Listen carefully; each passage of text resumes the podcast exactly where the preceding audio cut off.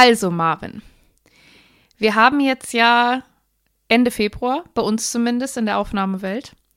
Und gerade vor ein paar Tagen ist die Live-Action-Serie von Avatar The Last Airbender gestartet. Wir haben dazu ein mhm. paar Vorschläge gekriegt an Fragen, die man stellen kann. Und ich habe mir jetzt einfach mal ausgesucht, wir reden über unsere liebste Charakterentwicklung heute. Okay, damit kann ich leben. Aber ich konnte mich nicht für eine Lieblingsfolge entscheiden. Also ich habe tatsächlich drüber nachgedacht und äh, das ist zu schwer. Ja, ich könnte es höchstens auf eine Lieblingsstaffel eingrenzen, weil ich das erst letzt bei der Arbeit mit jemand gemacht habe, aber auch da super schwierig, weil es halt kaum, also es ist eine kaum besser als das andere, wenn man es im Gesamtbild betrachtet. Aber gut, nehmen wir mal Charakter Arc. Fang du mal an, ich muss nämlich überlegen.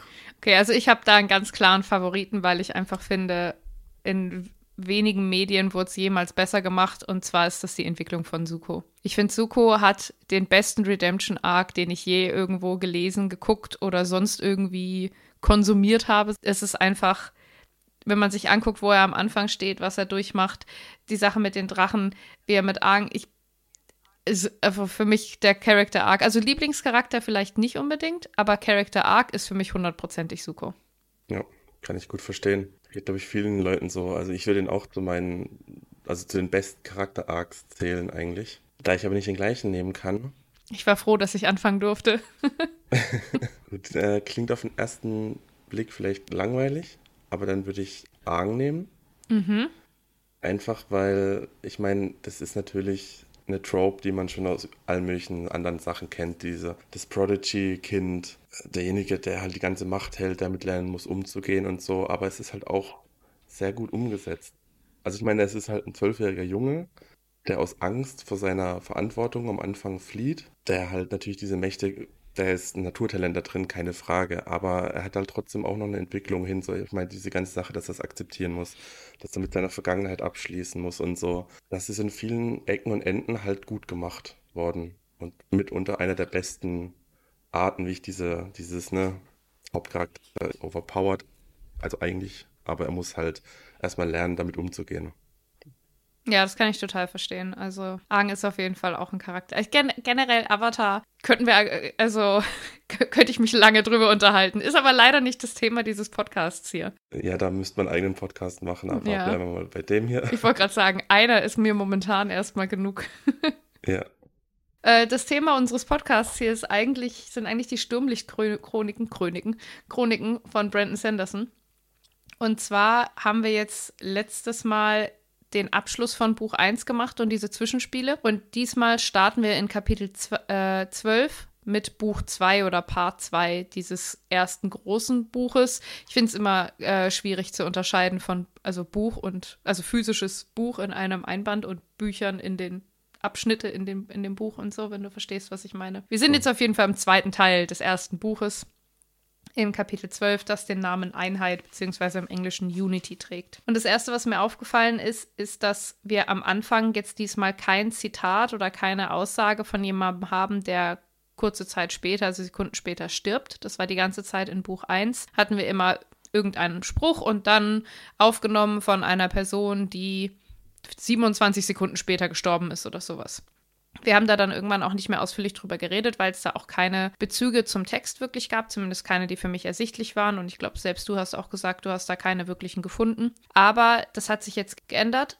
Und zwar haben wir jetzt es sieht aus, als wäre es vielleicht der Anfang eines Briefes und ich bin mal gespannt, wie das weitergeht. Wir haben jetzt stehen, Old friend, I hope this missive finds you well, though, as you are now essentially immortal, I would guess that wellness on your part is something of a given. Das klingt wie der Anfang eines Briefes für mich. An wen der geht, finde ich eine sehr spannende Frage, weil Unsterblichkeit ist etwas, das wir ja natürlich in dem Präludium ein wenig hatten.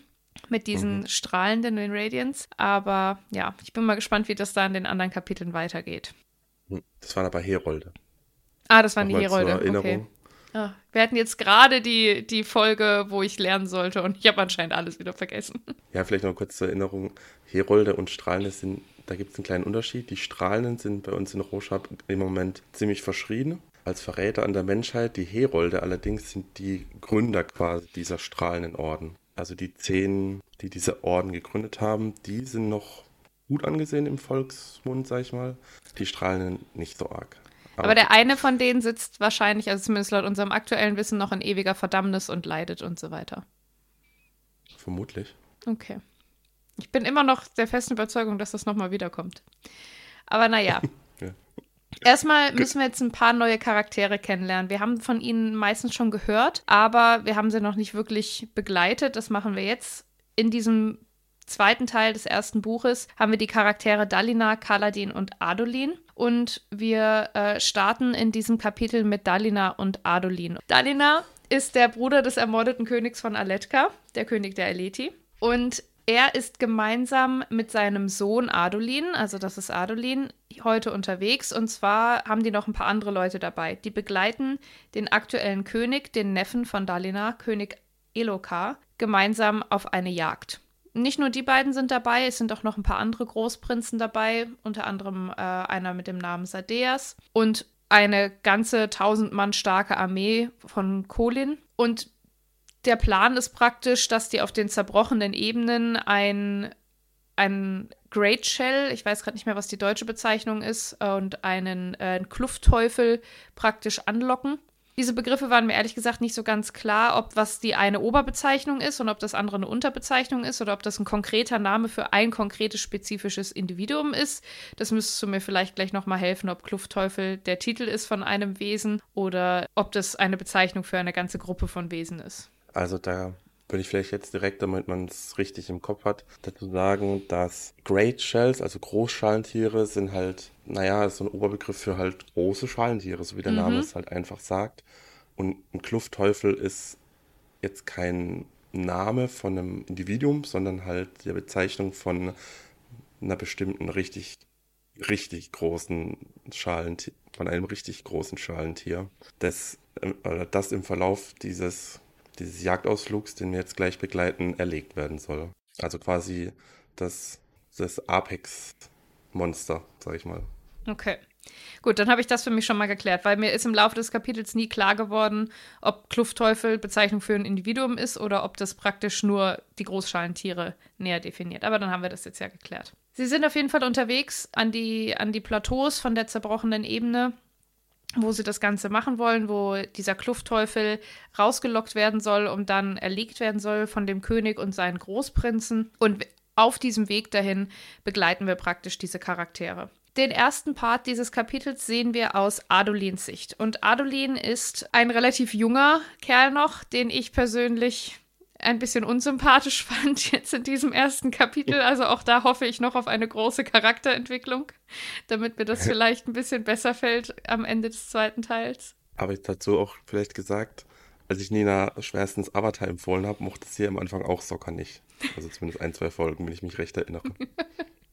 Ja, ich fand Soccer auch nervig, aber nicht so schlimm wie Adolin gerade, muss ich glaube ich sagen. Adolin ist auf jeden Fall gemeinsam mit seinem Bruder Renarin mit an der Spitze dieses Zuges und Elokar unterhält sich gerade sowohl mit Großprinz Sadeas als auch mit Adolins Vater Dalina darüber, dass heute ein guter Tag ist, um einen Gott zu töten. Damit meint er, denke ich, den Kluftteufel, um vielleicht einfach nochmal zu betonen, dass das ein großes Wesen ist. Und Sie sind in diesem Trupp, den ich auch schon erwähnt habe, unterwegs. Also Elokar selber, die Großprinzen, die verschiedenen tausend Mann von den Kolin-Armeen. Und wir erfahren so ein bisschen, dass hier auch relativ viele Splitterpanzer und auch Splitterklingen im Einsatz sind. Also Adolin trägt beides, sowohl ein Splitterpanzer als auch eine Splitterklinge.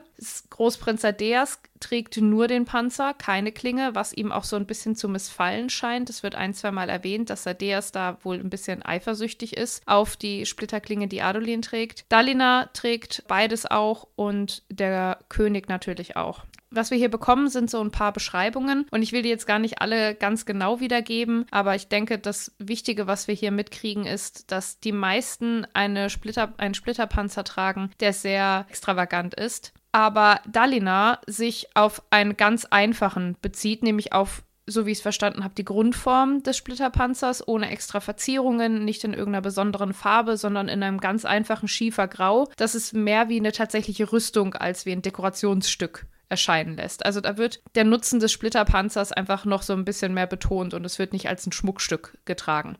Nicht, dass die anderen das nur als Schmuckstück benutzen. Ich glaube, auch sie nutzen die Kraft natürlich der Splitterpanzer, die sie tragen. Aber der Fokus ist dann noch ein zweiter. Und bei Dalina scheint er sich einfach wirklich nur auf den Nutzen zu beziehen.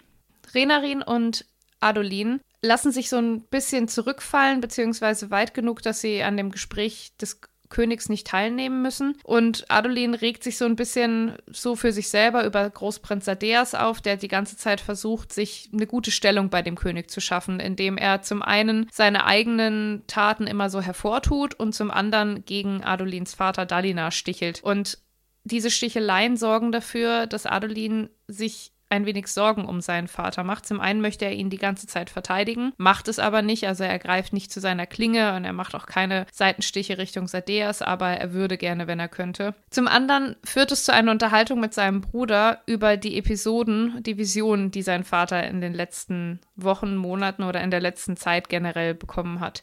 Ich denke vielleicht sogar Jahren seit dem Tod von Gavila, dem ehemaligen König von Aletka. Und zwar immer, wenn Großstürme, Großstürme ausbrechen, bekommt Dalina Visionen, die ihn anscheinend so ein wenig wahnsinnig erscheinen lassen. Also wir kriegen momentan noch gar keine Details, was diese Visionen enthalten, aber bei Großstürmen bricht er zusammen und fängt an, unsinniges Zeug zu brabbeln. Und das Ganze sorgt natürlich dafür, dass sein Ruf, der eigentlich der eines großen Kriegers und eines großen Kämpfers war, nach und nach immer so ein bisschen, ich sag mal, ein bisschen schlechter geworden ist und der, die Familie nicht mehr die gleiche Stellung hat, wie sie sie vielleicht damals hatte.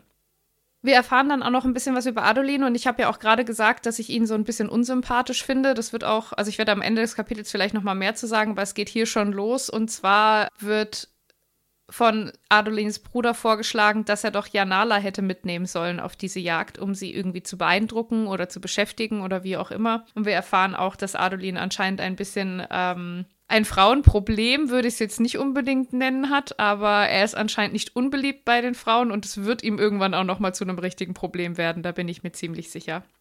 Also er hat da wohl in zwei Betten gleichzeitig gespielt zu diesem Zeitpunkt oder hat zumindest zwei Frauen, zwei so wie ich es richtig verstanden habe, wahrscheinlich auch Töchter von Großprinzen gleichzeitig den Hof gemacht. Und das ist ihm jetzt so ein bisschen ins Gesicht explodiert. Aber er denkt sich so, ja, mal gucken, es wird dann noch irgendwie was kommen. Also er nimmt es sehr auf die leichte Schulter, was er da gemacht hat. Ja, also kann man schon so sagen, Adolin ist ein kleiner schwere Nöter, kleiner Frauenheld. Er ist das eine von den beiden, mit denen er gerade Probleme hat, ist definitiv die Tochter von einem Hellherren. Ich weiß den Namen gerade nicht mehr. Bei der anderen weiß ich es nicht. Aber ich denke, dass es noch alles in einem gesellschaftlichen Rahmen irgendwie abläuft, weil er keine größeren Probleme kriegt. Auch die Gespräche, die dann später noch folgen, die ich dann noch, auf die ich da noch näher eingehe, lassen vermuten, dass es alles noch irgendwie im Rahmen ist. Aber ja. Wenn auch nicht unbedingt die feine englische Art. Wir bekommen dann einen Wechsel in äh, der Sichtweise. Das hatten wir noch nie. Normalerweise, wenn wir in einem Kapitel waren, haben wir immer alles aus der Sicht einer Person wahrgenommen. Jetzt wechseln wir aber kurz zu der Sicht von Dalina. Und der ist getrieben von einem einzigen Gedanken, und zwar vereinige sie. Eine Stimme in seinem Kopf scheint ihm das zu sagen. Und das scheint wirklich nicht nur ein Gedanke von ihm zu sein, sondern ein Einfluss von außen. Wer auch immer da zu ihm redet, und ich gehe mal davon aus, dass es irgendeine übernatürliche Kraft ist, hat hier ein ganz klares Ziel. Dalina ist in der Unterhaltung mit seinem Neffen, dem König Elokar. Und zwischen den beiden in, in brennt ein kleiner Wettstreit. Und zwar ist Eloka manchmal so ein bisschen wie so ein kleines Kind, habe ich das Gefühl. Der ist ein bisschen ungeduldig, der hat Lust auf diese Jagd, der möchte ein bisschen Gas geben. Der war auch nicht derjenige, der gesagt hat, wir nehmen hier 10.000 Soldaten, Soldaten mit. Das war Dalina, weil er sicher gehen wollte, dass dem König nichts passiert, dass die Pashendi nicht irgendwie auftauchen die Gelegenheit nutzen, wenn der König jetzt hier einfach rumläuft, um die anzugreifen und versuchen halt auch Eloka zu töten, wie sie halt auch den Mord an Gavila in Auftrag gegeben haben. Und Eloka sagt aber, da habe ich keine Lust drauf, mir ist das alles hier einfach zu langweilig und schlägt ein Wettrennen zu einem Aussichtspunkt vor und galoppiert dann auf seinem Pferd einfach mal los. Und Dalina weiß nicht genau, warum er das macht, aber so ein bisschen angetrieben, ich würde sagen, von der Jugend, die Eloka, von diesem, von dieser Unbeschwertheit, die Eloka da mitbringt, lässt sich darauf ein und macht da mit. Und sie sind halt beide dann unterwegs und galoppieren erstmal los bis zum Fuße eines kleinen Berges, den sie dann erklimmen müssen. Also ich würde dir zum Teil zustimmen, Am Anfang ist Dalina sichtlich bestürzt und auch äh, frustriert, dass sein Neffe, sein König, äh, einfach seine ganze Ehrenwache und alle anderen zurücklässt, um auf seinem Pferd davon zu preschen. Dementsprechend gibt er selber die Sporen und versucht ihn einzuholen, aber während er dann so über dieses Plateau donnert und den Wind in seinem Gesicht spürt, geht ihm natürlich auch der Puls hoch und das verdrängt auch mal diese Gedanken, was ihm da ständig im Kopf rumspukt, sodass er auch wieder Freude daran empfindet. Aber sein erster Impuls war erstmal ähm, Ärger.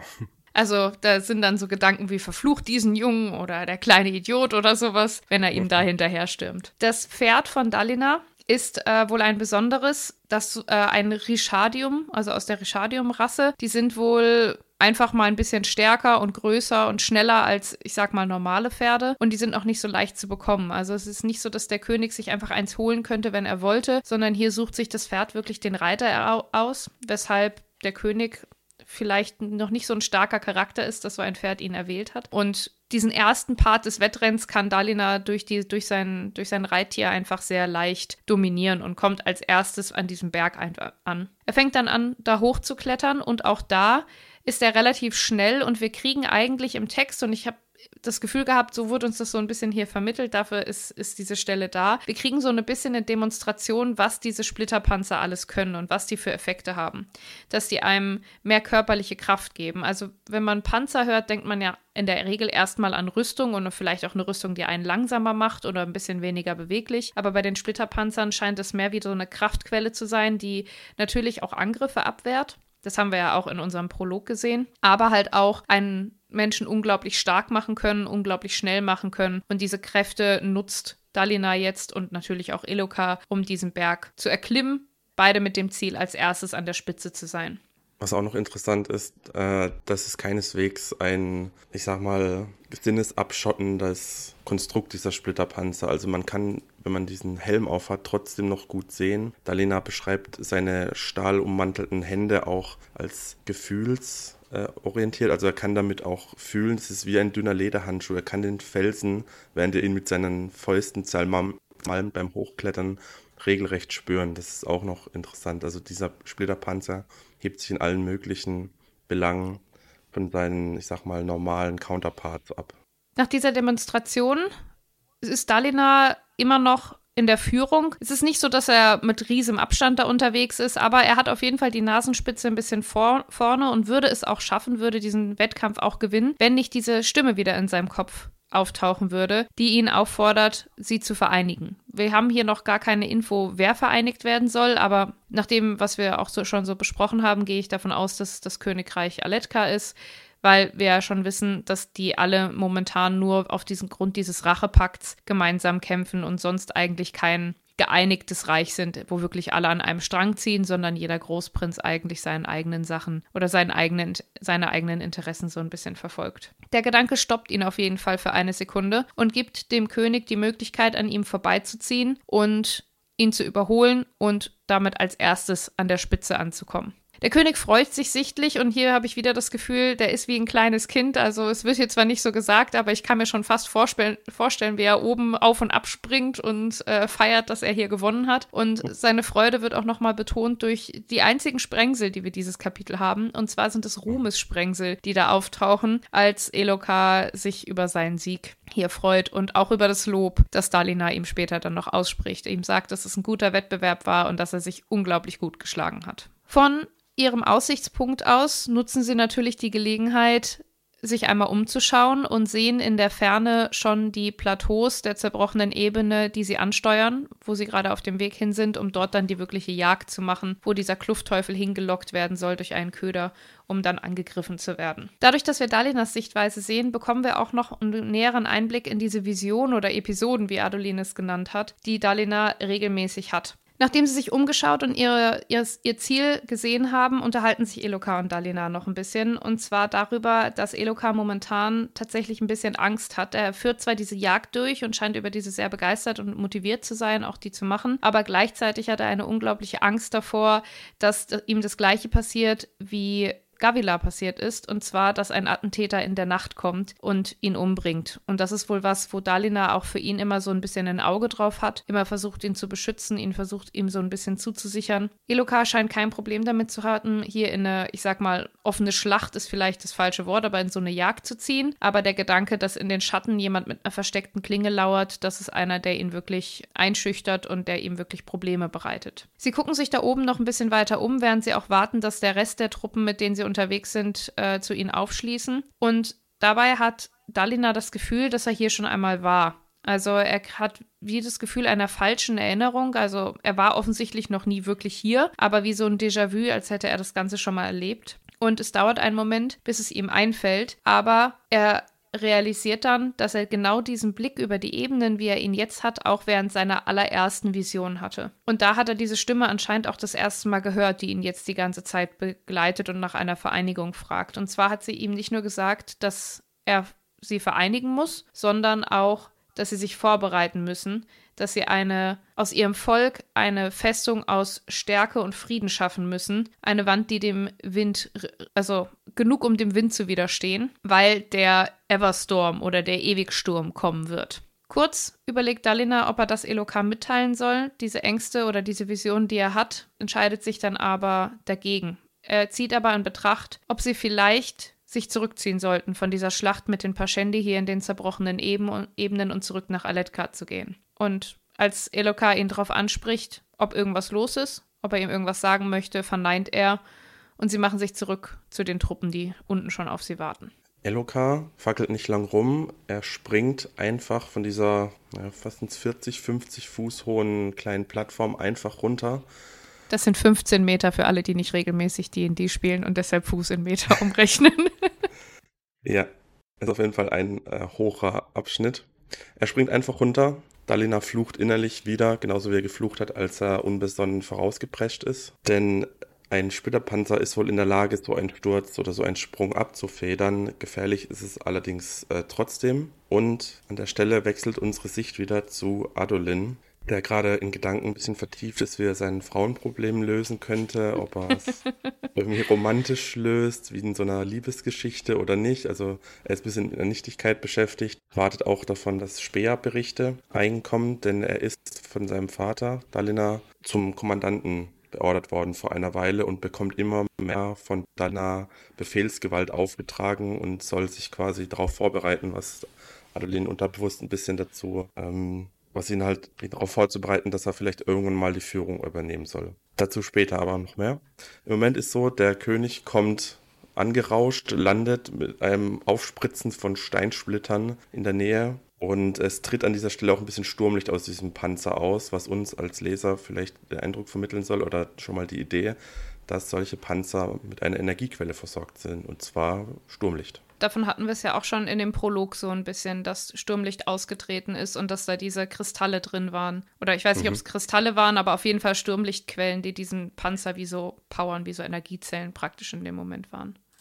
Genau. Also hier sehen wir uns nochmal, diese Splitterpanzer werden angetrieben mit Sturmlicht. Kann man, denke ich, schon so sagen. Dalina klettert erst ein Stück weiter runter und springt dann also er verkürzt diesen Fallweg etwas, was Adolin natürlich auch gleich auffällt. Und er denkt sich innerlich, das ist in letzter Zeit immer das, was sein Vater getan hat, und zwar den sicheren Weg zu gehen, was ihm ein bisschen in der Seele schmerzt. Denn Adolin blickt sehr stark zu seinem Vater auf in jeder Hinsicht. Aber Adolin nimmt erstmal die Speerberichte entgegen und reitet dann zu der Gruppe, die sich wieder um den König sammelt, hin, kommt dabei an, ich sag mal, zwei anderen Hellaugen vorbei, die da sich unter so einem, unter einem Sonnenschirm äh, in offenen Westen rumlümmeln. Und er ist ähm, ein kleines bisschen neidisch, denn der Splitterpanzer, den er selbst trägt, wie auch schon von erwähnt wurde, ist natürlich ein einzigartiges Konstrukt, das ihn stark, schnell, vor allem mehr oder weniger unverwundbar macht. Allerdings ist es auch trotzdem sehr warm da drin. Und die anderen beiden mit ihren offenen Westen äh, provozieren Adolin nicht nur in der Hinsicht, sondern sie sprechen auch übertrieben laut. Und zwar lassen sie ein paar ab abwertende Bemerkungen fallen, dass, naja, Dalina und Adolin wie Hunde an den Fersen vom König hinterherhetzen und andere Dinge. die Adolin ziemlich wütend machen, aber er kann sie nicht zum Duell herausfordern, was er am liebsten machen würde. Denn hier erfahren wir dann auch nochmal im Zuge dieser kleinen Szene, es gibt einen Aleti-Kriegskodex, wohl schon seit Jahrhunderten den aber eigentlich keiner befolgt. Also den, das, der ist wohl allen total egal, außer Dalina selbst. Dalina befolgt diesen Kodex relativ streng, was auch bedeutet, dass Adolin, der gerade sich im Dienst befindet, keinen anderen Aleti zu einem Duell herausfordern darf.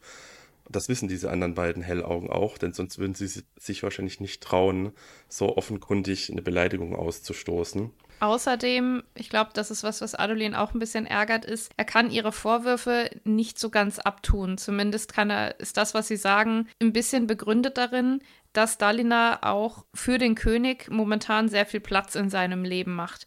Und zwar ist es so, dass der König selber gar kein eigenes Land hat, sondern nur die Großprinzen in Aletka haben eigenes Land. Der König hat aber anscheinend Interesse daran, ein Land zu leiten und hat sich dann für das Land Kolin oder für die Länder, die zu, dem, äh, zu der Familie Kohling gehören, entschieden und dementsprechend ähm, macht der König jetzt einen Großteil der Geschäfte, die eigentlich Dalina obliegen würden, was Dalina natürlich noch viel mehr zu so einem Mitläufer und Pushover so ein bisschen, zumindest nach außen hin, degradiert. Ja, weiter hinten im Kapitel wird auch nochmal quasi beschrieben, dass Dalina mehr wie ein glorifizierter Leibwächter wirkt, weil eigentlich ist er selber ja eigentlich der Großprinz von Kolina, aber weil er natürlich seine ganzen Ressourcen und alles, was sonst noch dazu gehört, dem König zur Verfügung stellt, wird es von den anderen Großprinzen als Schwäche ausgelegt. Dazu später noch ein bisschen mehr. Äh, Adolin kommt dann relativ zeitgleich mit Sadias beim König an. Und äh, hier merkt man nochmal, dass Adolin wirklich eine starke Abneigung gegen Sadias hegt. Und deswegen sagt er direkt, als sie ankommt, ganz schnell, bevor Sadias den Mund aufmachen kann, dass es Speerberichte gibt. Was ihm dann ein bisschen unangenehm ist, weil im Prinzip gibt es nichts zu berichten, also nichts Wirkliches. Eloka ist deswegen wieder etwas genervt. Dalina sieht es aber trotzdem als richtig an. Und das finde ich in so kurzen Sätzen zeigt sich nochmal bei allen drei so, wie sie ein bisschen drauf sind. Adolin will es seinem Vater recht machen, also Dalina. Dalina möchte alles, dass es geregelt und sicher ist und Eloka ist einfach nur genervt und findet es übertrieben. Dementsprechend schlägt er auch vor, doch einfach schon mal fortzureiten. Die, Sie haben ja gesehen, die Plateaus sind nicht mehr weit, weit weg, sie könnten schneller dort sein. Und in der Hinsicht ist, ist Dalina dann fest beziehungsweise stur. Er sagt, nee, das macht keinen Sinn, sonst hätte es überhaupt, also das, sonst hätte es nichts gebracht, die ganzen äh, Soldaten mitzunehmen, wenn man sie jetzt auf den letzten paar Plateaus zurücklässt. Und in der Hinsicht ist er total unnachgiebig und es schimmert so wieder so ein bisschen sein altes Selbst durch, was Adolin ziemlich stolz werden lässt. Er ist unnachgiebig in diesem Punkt, er lässt den König nicht alleine vorreiten, worauf der König dann klein beigibt und sagt, na gut, dann machen wir jetzt hier eine kleine Pause und lassen die Soldaten schon mal ihr Ding machen. Die sollen vorgehen, die Plateaus sichern, es wird Hof gehalten. Ja, und das macht er dann auch. Also er lässt so Sonnenzelte aufstellen und lässt sich mit gekühltem Wein bedienen und so weiter. Also wenn ich mir dann überlege, wie Kaladin hier über die Plateaus gerannt ist, da denke ich mir auch, ey, das hätte offensichtlich auch anders sein können. Das ist generell was, was ich gedacht habe währenddessen. Kaladin und die ganzen Brückenmänner und auch die Soldaten, also die Soldaten haben es vielleicht nicht ganz so schlimm wie die Brückentruppen. Aber die müssen da, die sterben da, literally. Also die gehen da einfach bei drauf, während der König denkt, oh ja, so ein so ein Ding würde ich jetzt gern mal erledigen und sich dann so eine so eine Jagdparty zusammenstellt und mal alle zusammensucht, die Splitterklingen dabei haben und so. Ja, also denen geht es auf jeden Fall deutlich besser bei ihren gemütlichen Spaziergängen über diese Plateaus als unserem guten Kalatin. Das hat vielleicht noch eine kleine Bewandtnis dadurch, dass sie ja auch noch relativ nah am Rand sind. Das ist auch eine Besonderheit an dieser Jagd, die findet auch eigentlich nur statt, weil sie eben so nah am Rand ist und Kaladin und seine anderen Brückenmänner, die rennen ja immer zig Plateaus mitten in, in die zerbrochenen Ebenen rein. Das ist schon mal nochmal eine andere Bege Gegebenheit. Ohne äh, Splitterklingen. Äh, ja, natürlich. Ich meine nur, die, also die Lage ist ein bisschen eine andere. So, wir befinden uns ja. echt direkt am Rand des Plateaus. Aber das ist nur insofern wichtig, dass wir jetzt wissen, dass Dalinas nicht zugelassen hätte, dass der König sich mitten ins Plateau begibt, um einen Kluftteufel zu jagen. Genau, während dann eben hier Hof gehalten wird. Die meisten helle Augen äh, freuen sich an diesem gekühlten Wein. Hier übrigens eine nützliche kleine Info, wird ein Fabrial erwähnt. Das ist wohl irgendeine Gerätschaft, die es neuerdings ermöglicht, Wein kü zu kühlen. Kühlbox. Ja, also wolltest du schon mal gesagt haben, dieses Wort, das wird später noch öfters aushauen, Fabriale. Genau, Dalina steht aber in der Sonne mit seinem Rücken diesem Zelt zugewandt da und schaut in die Ferne Richtung Osten, wie erwähnt wird, in Richtung der Ursprünge der Großstürme. Und seine beiden Söhne stellen sich zu ihm und es entspinnt sich ein kleines Gespräch zwischen den dreien. Es direkt am Anfang wird im, also zwar alles aus Sicht von Adolin, deshalb wird im Gedanken uns noch mitgeteilt, dass er seinem Bruder so ein bisschen die Hand, also er legt ihm seine, die Hand auf die Schulter und wir erfahren, dass Renarin auch ein Schwert dabei hat aber damit nicht wirklich umgehen kann, denn Renarin scheint krank zu sein. Er scheint eine Schwäche im Blut zu haben. Man weiß also nicht genau, was es mit ihm auf sich hat, außer dass er eben kein geborener Kämpfer ist. Er trägt auch eher eine Brille und scheint generell nicht so der physikalische Typ zu sein. Ich hatte das jetzt wahrgenommen, dass er vielleicht einfach schwächer geboren ist, im Sinne von, dass er vielleicht von Anfang an ein kränklicheres Kind war, weil es wird ja auch erwähnt, dass er durch seine Blutschwäche gar keine längeren Trainings mitmachen könnte, um den Umgang mit einem Schwert wirklich zu lernen. Also das scheint nicht irgendwie was zu sein, was jetzt gerade in den letzten ein, zwei Monaten oder sowas passiert ist, sondern was ihn schon sein ganzes Leben einfach begleitet. Genau, aber anhand der Geste und der Gedanken von Adeluin erfahren wir, dass er seinen Bruder trotzdem liebt und wertschätzt, genau wie er ist. Und das Gespräch fängt mehr oder weniger davon an, dass Adolin sich ein bisschen beschwert, sag ich mal, über den König und die ganze Situation, obwohl er dem König halt eben recht geben wird in der einzigen Sache, dass sie, wenn sie schneller dahin kommen würden, dann wäre es doch auch schneller vorbei. Worauf Dalina ein bisschen überrascht erwidert, dass er, ob er die Jagd denn nicht genießen würde, aber das verneint Adolin dann, denn für ihn ist so eine Jagd wenig reizvoll bis eigentlich sogar langweilig. Äh, denkt nur mal drüber nach, diese Kluftteufel werden angelockt, sie werden vorgeschwächt und dann werden sie einfach mit Splitterklingen zerhackt und das stellt für ihn keinen Reiz dar. Er ist nämlich, wir erfahren, ähm, ein leidenschaftlicher Duellant. Er liebt die Herausforderungen, Mann gegen Mann, Klinge gegen Klinge, Verstand gegen Verstand, wie es im Buch beschrieben wird.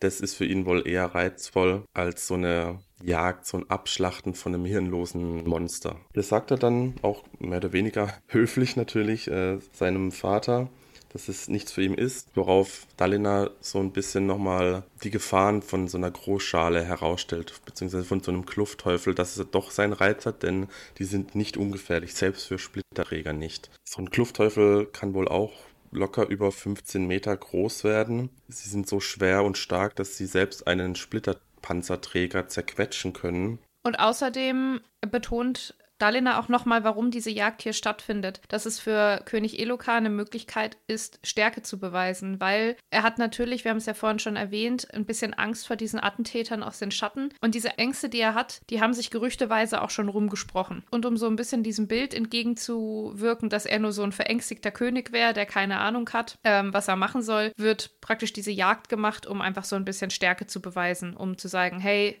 hier bin ich, ich traue mich was, ich mache was, äh, guckt, was ich praktisch leiste, was ich mich traue, um halt vielleicht von der Unsicherheit und von der Angst, die sonst so umgeht, so ein bisschen abzulenken auch. Also, dass es nicht nur ein einfacher Zeitvertreib ist, sondern auch ein bisschen ein politisches Manöver, diese Jagd.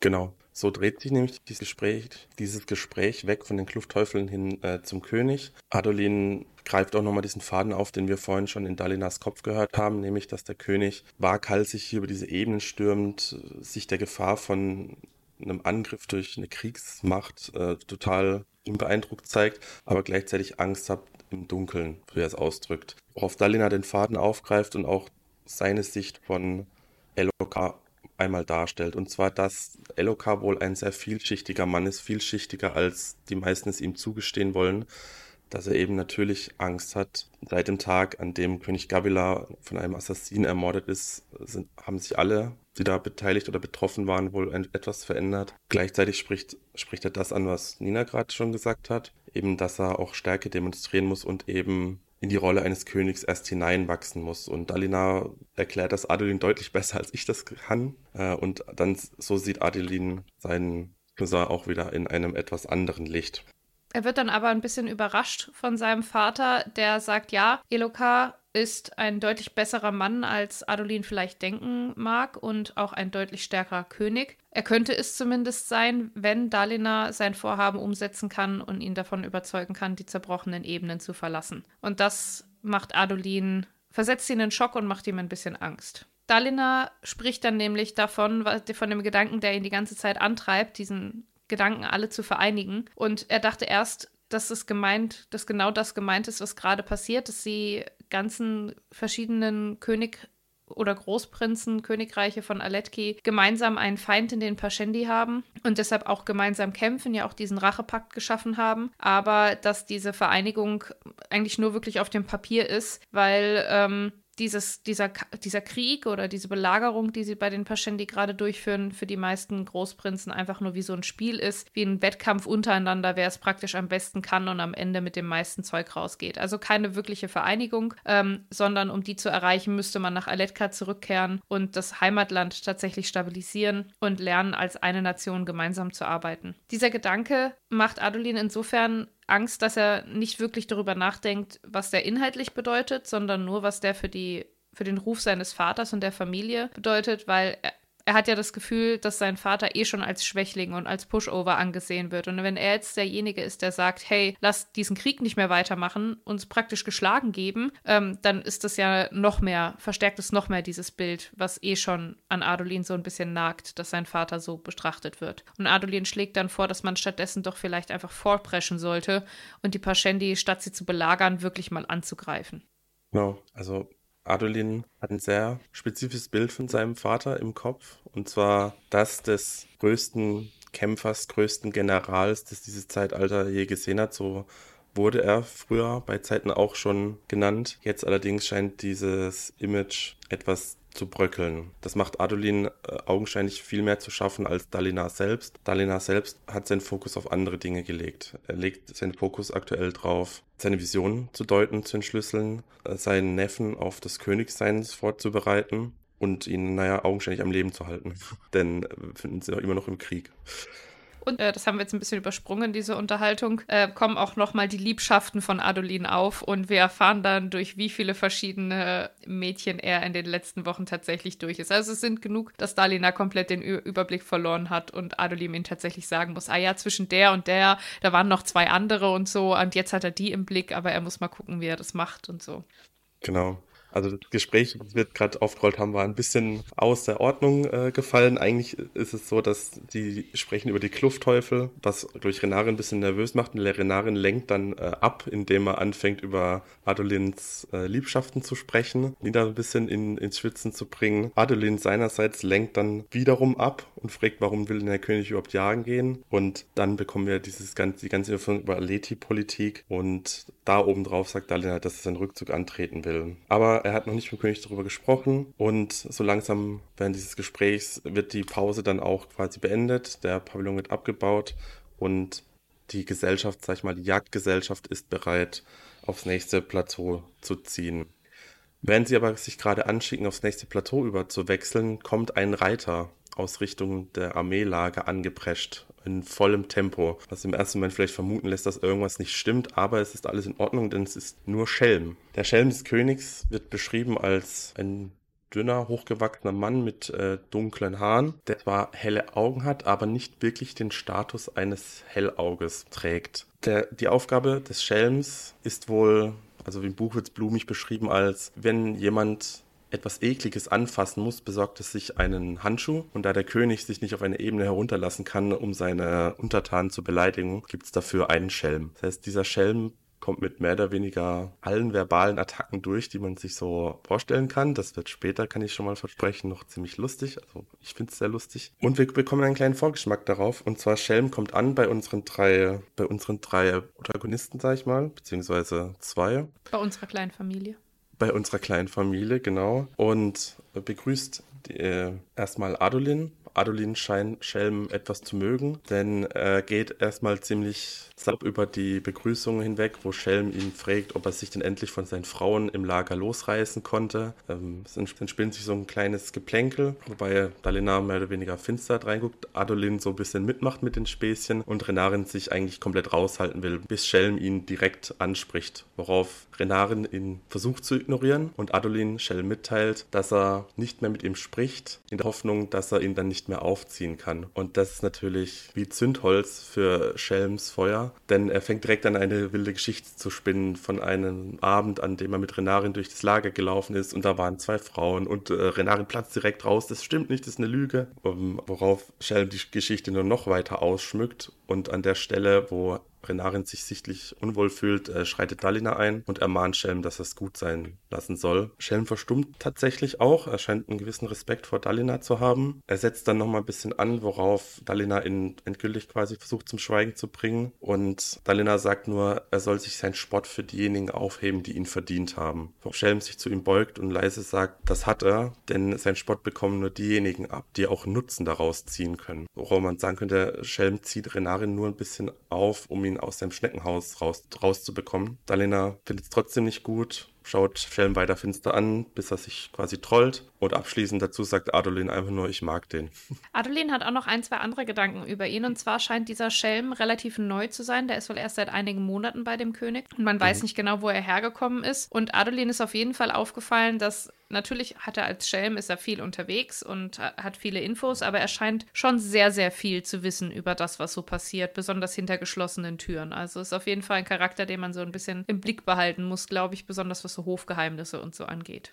Ja, also kann ich schon mal verraten, Sheldon ist ein interessanter Charakter, der uns auch nochmal wieder begegnen wird später. Für den Moment allerdings begibt sich die Gesellschaft dann erstmal weiter aufs nächste Plateau und als unsere kleine Familie, sag ich mal, wieder zu den anderen Hellherren stößt, sind die gerade dabei, mit dem Jagdführer zu sprechen. Der Jagdführer ist wohl die Person, die zuständig ist für, naja, die Jagd, für das Beschaffen des Köders, für das Auswählen des Platzes. Die, der Jagdführer teilt gerade ein paar Informationen über diesen Kluftteufel mit, wie die Jagd zum Beispiel vonstatten vonstatten gehen soll. Und hier interessant ist auch nochmal, es wird vorher schon ein bisschen erwähnt, hier nochmal genauer. Der Kluftteufel soll mit einem Köder auf ein kleines Plateau gelockt werden. Dort sollen dann alle, die einen Splitterpanzer tragen, ihn erstmal schwächen und zwar gibt umgangssprachliche Splitterbögen. Das sind keine wirkliche Splitterwaffen, sondern einfach nur extrem starke Bögen, die nochmal verstärkt wurden, damit man damit unterarmdicke Stahlpfeile verschießen kann. Damit soll dieser Kluftteufel erstmal geschwächt werden, bis er sich nicht mehr so gut bewegen kann. Und dann gehen die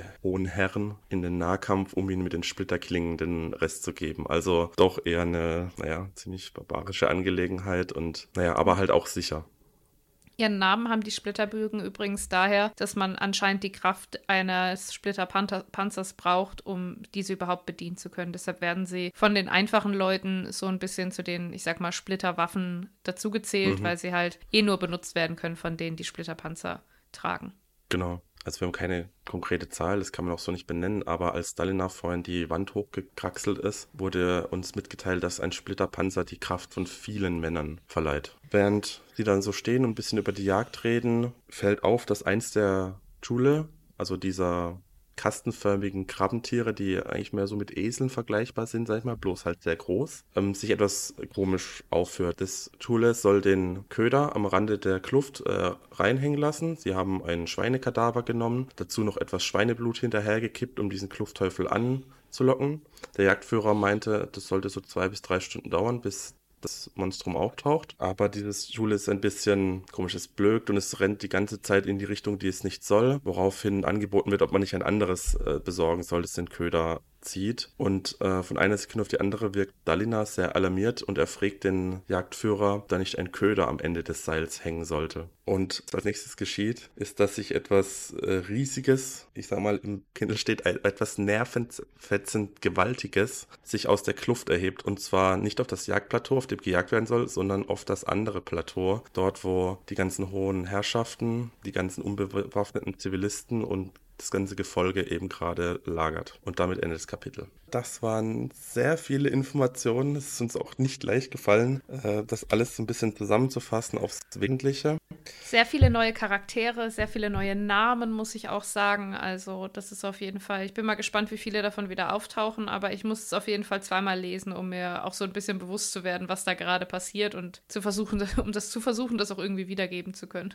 Ja, also das Kapitel war, wie du gerade gesagt hast, gespickt mit Namen, Orten, Beziehungen etc. etc. Ich kann nur sagen, diejenigen, die wichtig sind, auch fürs weitere Geschehen, werden natürlich nochmal aufgegriffen, vertieft, verfeinert, sodass man ein gutes Gefühl hat, dass man mitkommt, aber auch wenn mal was auftaucht, was man schon lange nicht mehr gehört hat, wird es immer im Kontext auftauchen. Das habe ich, glaube ich, schon mal erwähnt bei dem Buch.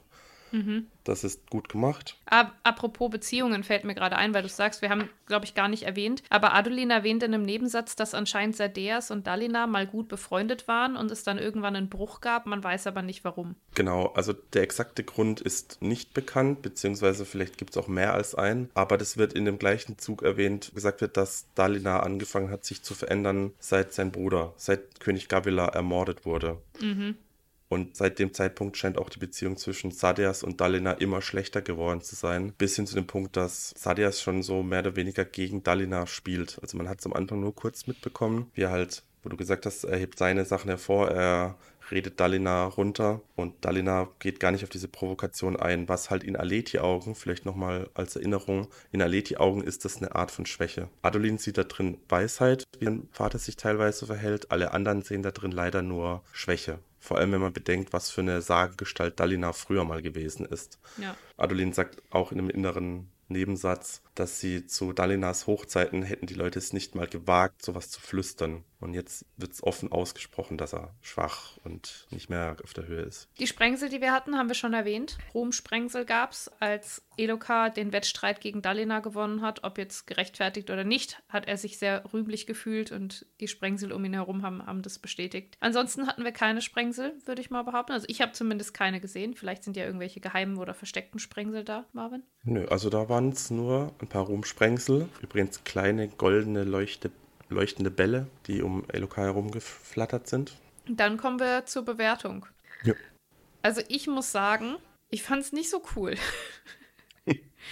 Es ist natürlich zu einem kleinen Teil auf jeden Fall diesem riesigen Influx an äh, Exposition geschuldet. Ich finde immer Exposition ein bisschen anstrengender zu lesen als äh, tatsächliche Entwicklungen und tatsächliche Action und sowas. Ähm, ein viel größer Teil für mich ist aber tatsächlich Adolin als Charakter. Also auch wenn wir später über die Lieblingsstelle reden, für mich ist es auf jeden Fall ähm, der Part, den wir aus Dalinas Sicht haben, wo er drüber nachdenkt, was er sagen kann und was er nicht sagen kann dem König gegenüber. Das finde ich persönlich sehr viel angenehmer zu lesen. Aber Adolin da hoffe ich einfach auf eine sehr gute Charakterentwicklung, wie ich am Anfang der Folge auch schon gesagt habe, wie bei Suko.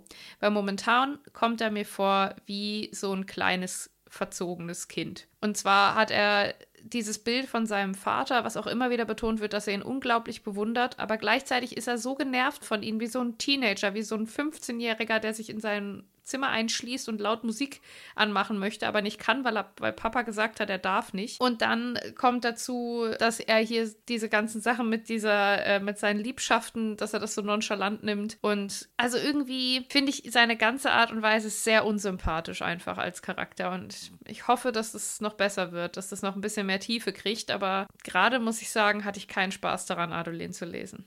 Schauen wir mal, wie es noch wird. Aber ich kann auch schon mal sagen, das ist jetzt halt schon, also aus deiner Sicht natürlich äh, nicht so ein positives Bild, was du von Adeline hast. Ist es auch im Momentan nicht, würde ich gar nicht bestreiten. Vielleicht dazu nur gesagt, er ist halt ein sehr junger Mann, der mehr oder weniger im Schatten von einer Legende aufgewachsen ist und auf ihm lasten gleichermaßen Druck und Verantwortung und wie das Ganze sich noch entwickelt, ist, glaube ich, ganz, ganz cool geworden. Also cool geschrieben. Das will ich auch gar nicht abstreiten, dass das vielleicht auch einen Grund hat, aber ich finde immer, also Du kannst die schlimmsten Bösewichte und sowas schreiben, aber ich finde, das Schlimmste, was du in einem Charakter geben kannst, von in einem Buch oder in einer Serie oder sowas, ist, dass dieser Charakter einfach nervig ist. Und äh, also das ist halt einfach aus Lesersicht, finde ich, ist das die, die, schlimmste, die, die schlimmste Sünde, die du bege begehen kannst, dass du einen nervigen Charakter schreibst, äh, weil das ja. halt einfach anstrengend ist, den zu lesen. Und wie gesagt, ich es ist jetzt ja auch das erste Mal, dass wir ihm begegnen und ich freue mich auch immer, wenn man Bücher liest, wo es eine Charakterentwicklung hat und die nicht von Anfang an so perfekt sind oder gut sind oder ihre Stärken zeigen und so. Aber gerade als Introduction muss ich sagen, war das alles sehr, sehr anstrengend. Besonders, weil ich das Gefühl habe, Adolin ist nicht der einzige Charakter, der so ist in diesem Kapitel. Ich habe das Gefühl, der König ist sehr, sehr ähnlich. Ich habe es ja auch während dem Gespräch jetzt ein, zwei Mal gesagt, dass er mir wie ein kleines Kind manchmal vorkommt. Und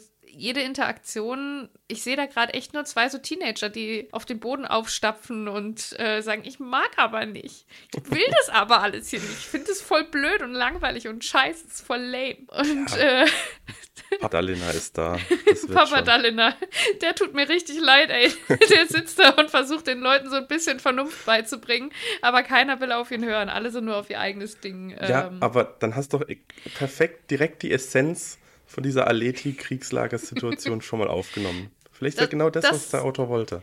Ja, das, das ist halt auch, also in der Hinsicht ist es sehr, sehr gut umgesetzt. Nur auf meiner persönlichen Art und Weise bin ich einfach genervt von den, von den Jungs da. Außer Renarin.